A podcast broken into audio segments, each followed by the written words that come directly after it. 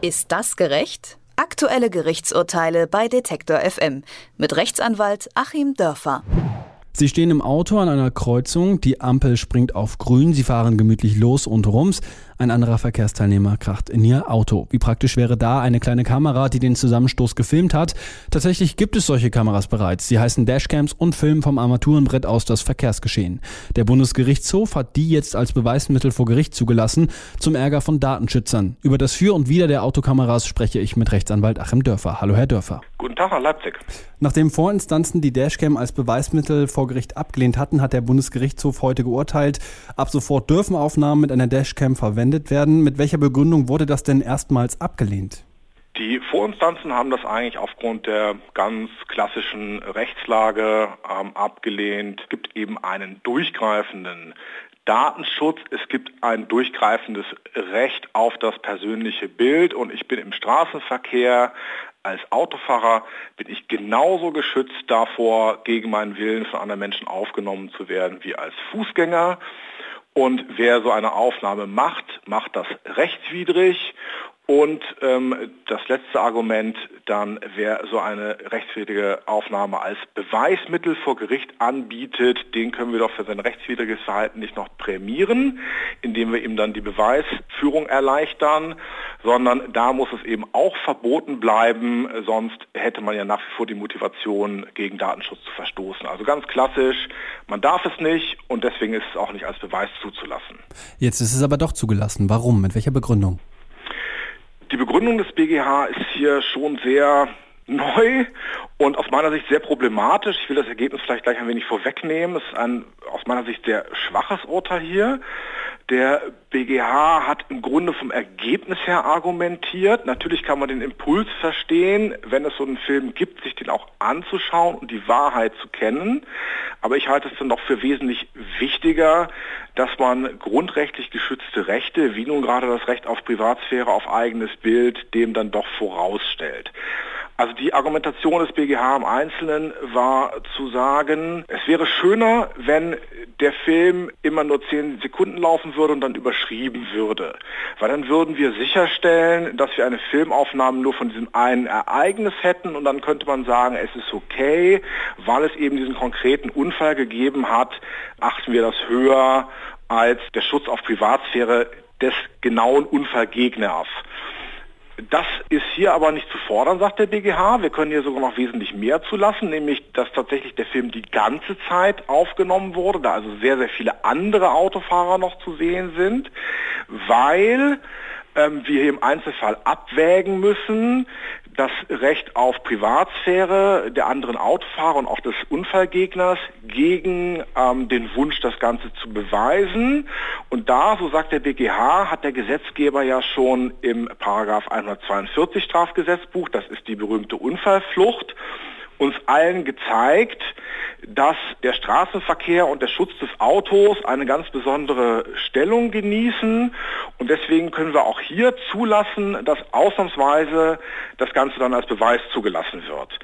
Ich halte das Argument für abenteuerlich, weil schon der äh, Paragraph zur Unfallflucht höchst umstritten ist und viele sagen, der ist höchst reformbedürftig. Und ähm, es ist ja nur das Auto geschützt, also nur der Straßenverkehr geschützt. Wenn mir, sich ein Hund von der Leine losreißt und ein Pferd kommt zu Schaden, kann ich den Unfallort verlassen. Wenn sich ein Hund von der Leine losreißt äh, und ein Auto kriegt eine Beule, muss ich da bleiben. Also eine Riesenausnahme.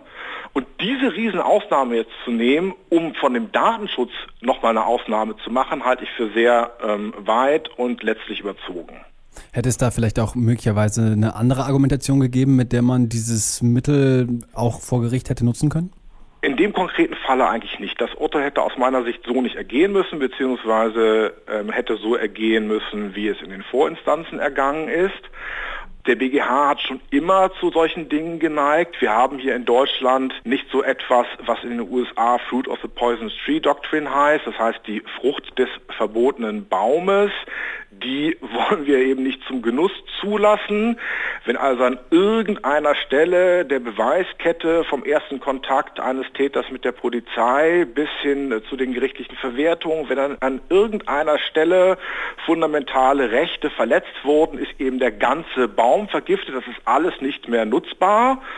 Davon hat der BGH auch früher schon Ausnahmen gemacht, wenn zum Beispiel ohne Durchsuchungsbefehl durchsucht wird, man findet trotzdem was, dann werden diese Zufallsfunde zugelassen, anders als in den USA. Und das hat man hier eben nochmal ausgeweitet. Und ganz, ganz problematisch aus meiner Sicht ist, dass wir jetzt im Prinzip eine Legalisierung haben. Ich kann jetzt die Dashcam die ganze Zeit laufen lassen. Wenn nicht zufällig die Polizei mich rauszieht, was selten passiert, dann läuft sie halt die ganze Zeit. Und dann ist das zwar illegal, aber es kommt keiner. Und wenn dann tatsächlich ein Unfall passiert, ja, dann ist das Ganze verwertbar mit der Argumentation des BGH. Und dann mache ich mich in dem Fall noch nicht mal strafbar, weil ich ja sagen kann, wieso? Der BGH hat doch gesagt, ich darf das. Und äh, so die wasserdichte Einlassung wäre dann, ich habe es gerade eine Sekunde vorher eingeschaltet. Also eine ganz weitreichende Geschichte eine faktische Legalisierung auch dauerhaft laufender Dashcams und ähm, ja, ich finde es überaus problematisch. Wo ist denn der qualitative Unterschied? Wenn ich mir jetzt mal überlege, ich stehe mit meinem Handy auf dem Marktplatz und ich mache ein Selfie-Video für meinen Instagram-Account, äh, da sieht man ja auch alle möglichen anderen Menschen. Da würde ja jetzt auch niemand kommen und mir die Kamera wegnehmen. Warum ist das im Straßenverkehr so ein viel größeres Problem? Das, äh, was Sie jetzt benennen, ist eine Ausnahme, die auch im Kunst- und Urhebergesetz so geregelt ist. Äh, möglicherweise wird jetzt auf dem Umweg über die Datenschutzgrundverordnung das Ganze tatsächlich auch eingeschränkt. Aber diese Ausnahme hatte mal den Zweck, genau solche Panoramafotos zu ermöglichen. Da geht es mir ja nur darum, das Panorama zu haben. Ob da nun zufällig irgendwelche kleinen Männchen durchs Bild laufen oder ein, äh, eine Architektur zu sehen ist, für die natürlich der Architekt Urheberschutz hat, dem muss ich dann auch keine Lizenz bezahlen. Das ist sozusagen Zufall und ich werde eben geschützt, diese Panoramaaufnahme zu machen. Wenn ich die Dashcam im Auto habe, dann will ich ja nicht den Horizont oder den Sonnenuntergang aufnehmen, dann kommt es mir ja, um in dem Selfie-Beispiel zu bleiben, gerade auf die Leute an und nicht auf das Lübecker äh, Holstentor im Hintergrund. Also ist genau der umgekehrte Fall. Selfie mit irgendwelchen Leuten, die dieses Bild huschen, sind die Leute, die dieses Bild huschen, sekundär und bei der Dashcam sind die anderen Autos und die anderen Autofahrer primär und das will man nicht. Was glauben Sie, wie muss man denn jetzt umgehen mit dem, äh, mit dem Urteil? Sollten sich ab jetzt alle Autofahrer eine Dashcam an die Windschutzscheibe machen oder wird es da vielleicht sogar noch eine äh, öffentliche Debatte geben müssen, wie wir damit umgehen wollen? Es muss hier unbedingt eine öffentliche Debatte geben. Man muss sich unbedingt fragen, wie wollen wir das regeln. Ähm, das BGH-Urteil ist so dünn äh, und auch als große Ausnahme bezeichnet, obwohl es ja, wie ich gesagt habe, sich sehr weit auswirken wird.